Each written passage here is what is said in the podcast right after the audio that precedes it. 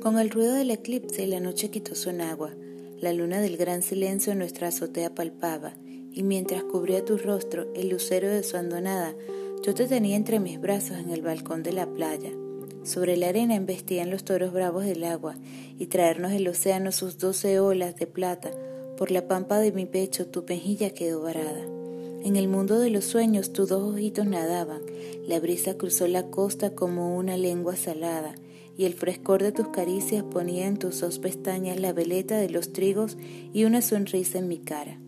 Qué alegría, qué dulzura emanaban su joven alma. Mi hijo pequeño dormía y algo tan bonito soñaba, que por eso en mis dos ojos la ternura vino la fragua, que en tres meses tenían sus muecas, que en sus labios son escarlata, y por su piel de albastro mi corazón se derrama.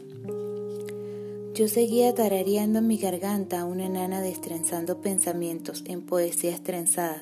del amor que llevo dentro, versado en notas doradas, cuando una fugaz estrella con el polvo de sus alas vino tras mí sonsonante al ver cómo te besaba. Yo dejé de cantar, entonces todavía lejos del alba, y al morir todas las luces de neón desordenadas, prendió en toda su grandeza el fulgor de la Vía Láctea. El abrazo de la concha en mis oídos silbaba, la luna hecha de papiro sobre ti se desgranaba, y en ese mismo momento se enmudecieron las arpas de todos mis pensamientos, abriendo paso a, la, a las hadas y ese paisaje de amor que inconsciente regalaba, sumergiéndome por completo en la atmósfera de la playa, sumergiendo mi universo en los sueños de tu mirada, sintiendo el placer de amarte rodeado de la dulce nada.